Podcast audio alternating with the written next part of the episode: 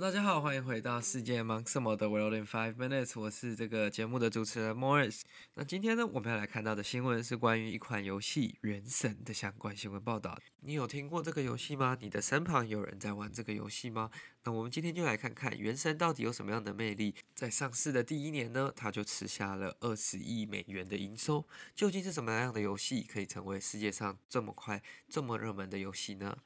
它基本上呢，《原神》这款游戏，它是一个拥有日本的特征，包括很多呃动漫画风啊、巨型机器人跟人类等高的剑，或者是说有着巨大眼睛和各种就是女仆穿着，或者是各种非常日式的元素啦。那这个游戏呢，基本上它有一点像是说。在一个虚拟的世界当中，玩家可以自由的探索。那里面几十个重要的角色当中呢，有大量的女性。那玩家可以利用这些角色呢，去探索就是这个游戏里的世界嘛，然后深入这些地下城，然后跟怪兽战斗。那完成任务呢，就可以跟着这个故事推进发展。然后基本上就是进入了一个非常长的、漫长的这个任务跟主轴啦。那这个游戏呢，听起来就是非常的日本嘛。那没错，它其实就是一个以日本精神去发酵出来的游戏。可是它的制作游戏公司呢，并不是日本的公司，而是来自中国的这个哈密游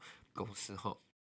那这个游戏呢，其实也没有发布多久，它其实就在二零二零的年底才发布。那为什么它这么重要呢？因为它其实是中国的这个游戏史上第一款真的走红在世界各国的这个大作。基本上，像我刚刚所说的，它。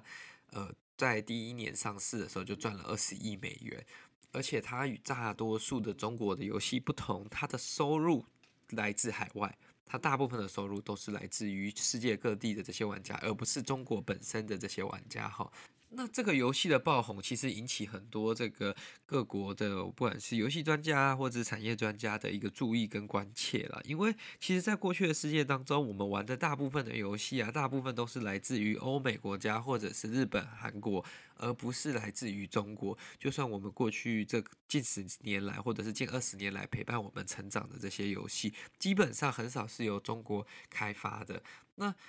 为什么现在中国有能力开发出这样的这个？游戏呢，基本上人家说有几个原因啊。第一个，中国的这些资讯厂商，或者是说这些游戏相关从业人员，他们已经帮日本外包游戏的底层开发很多年了，或者是游戏的底层的一些这些数据，或者是各种不同的研发啦。那这些基本上也让他们磨练了不少的基本功，也大概知道说，哎。这个这些走红的游戏需要什么样的元素？那这是第一个原因，因为有了这些人才，有了这些有受过训练的人呢，那他们才有办法就是进入到下一步嘛。那第二步呢，就是说，因为中国的这个国内市场其实游戏资金是非常充足的，他们封手游、封电动其实是非常疯狂的嘛。那很多人出值都是没有在管的。那因为这样的原因，所以导致这些开发商呢，其实有非常充裕的资金，所以他们接下来国内的市场，当他已经快要满足的时候，他们就必须看到海外的世界嘛，看看说，诶，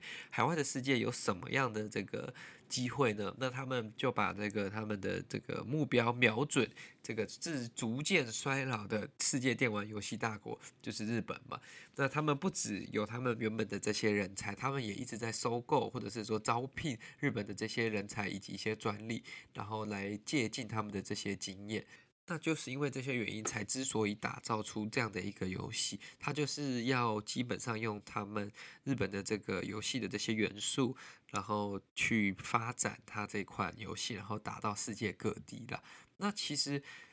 最大的问题对他们来说是什么？并不是这个游戏红不红或赚不赚钱，因为它已经证明它其实是非常的热销，也非常的赚钱的。但是最大的问题是什么？就是它虽然有一点点的中国元素在这款游戏当中，但它大多数的元素都还是日本的元素，甚至呢，它还有非常大的这些创意缺陷跟问题，因为它可能是拿很多不同日本游戏啊、日本故事等等的，而去把它汇整在一起做出来的一个日本游戏，但是他们如果没有就是更多的创意，那很难一直维持住嘛。那其实基本上还有一个很大的问题，就是中国在各个这个产业方面的，其实一直都有这个创意缺乏，或者是说他们做不出真的有国际吸引力的独特独呃新创内容。因为这在一定程度上有可能跟中国的这个政府对他们商业跟社会严格的这些言论自由以及创意的控制，导致他们没有办法去发挥他们的实力，这也是有可能的。但是，anyway，虽然他没有办法摆脱就是这种抄袭或者是模仿的形象，但是他已经是一个非常有挑战性的讯号。因为只要他们再有办法做出这些比较 creative、比较创意的东西，那你基本上你就没什么东西好去批评了嘛。因为它连抄袭都没有，那就是一款 非常好的游戏了嘛。那为什么这么多的这些中国厂商，或者是说会把这个目光放向海外？其实也是因为在二零一八年的时候，中国的游戏产业出现了一个算是分水岭的时候嘛。当时他们的政府暂停了国内发行游戏的审核跟这个批阅程序。那因为这样子，所以中国的这些游戏工作室跟这些开发商呢，就把他的目光转向海外，因为在那里发行游戏相对来说简单很多，所以他们才把大部分的很多的资源啦。都转注于这个国际的市场，那也很成功的。你看这款游戏基本上已经打下这个世界蛮大的一个市场了，跟蛮大的这个储值的量。那其实这种储值的方法一开始也是来自于日本的这种概念嘛，因为其实，在欧美过去的游戏当中比较。Popular 概念是说，让玩家购买游戏之后就可以游玩嘛。只是日本的游戏一直都相对来说比较在意，就是像玩家慢慢累积，然后可以透过抽签、储值等等的方式去获得一些虚拟宝物或者是装备等等的。所以原神很成功的把这个系统跟这个方式呢放大到它这个游戏当中了。那对于原神现在来说，它有什么样比较大的问题呢？是我举几个例子来听听啦，就是说，原神因为它来自中国，而在日本其实有遭到质疑跟冷落过。因为其实传言当中也有，就是我不知道这是真的还是假，他就说有安装中国的这些间谍软体等等的，但是这一些有可能也是日本的厂商去做操作的。因为毕竟原神现在已经在日本成为应该有前十名的手机游戏了，而且在中国国内呢，原神其实还是受到非常严重的这个审查，应该。应该是说，它基本上还是处于一个半上市的状态啦，它还没有真的完整的就是 open。那在海外呢，这个玩家的言论自由基本上也是没有的啦，你基本上也不能谈论任何关于台湾或新疆等等的政治敏感议题。你如果谈论了之后，我相信你不管氪多少金，他都很有可能的去把你的账号直接封锁掉的。所以这也是可能，呃。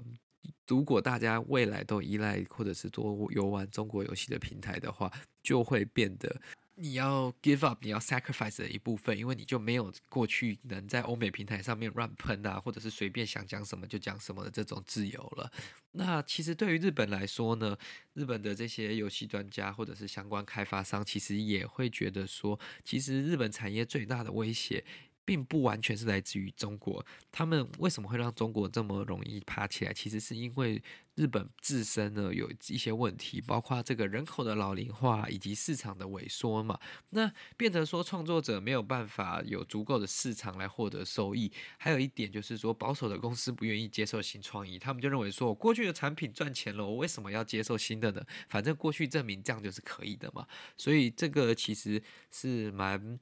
有趣的一个议题啦，因为在过去的这真的十二十年来当中，我们真的没什么玩过什么中国游戏嘛。可是在这近几年当中，其实中国的游戏真的你在 App Store 上面看，不管是 iOS 或者是 Android 上面，它都占得非常高的排名。那储值的金额也是相当的可观的。那这一部分其实也有可能会导致这个文化思想的改变，甚至同时间它也是在吸收我们的资金啊，对不对？所以我是自己在玩游戏前都会去思考一下，说，哎，这款游戏的来自于哪里？那它有没有什么样相关的风险？那就算玩到最后，我还是觉得，就是说，游戏毕竟还是要让自己开心。那如果在这个前提下面，它不影响你，它不会危害到你的话，也真的不用去。太在意说它来自于哪个国家，但是要不要出资给他，要不要去赞助他、资助他，这就是另外一回事了。好了，那这就是今天为各位分享的关于《原神》这款游戏的新闻报道。那如果喜欢这个新闻的话呢，再将它分享给你的亲朋好友。那我们就下次再见喽，拜拜。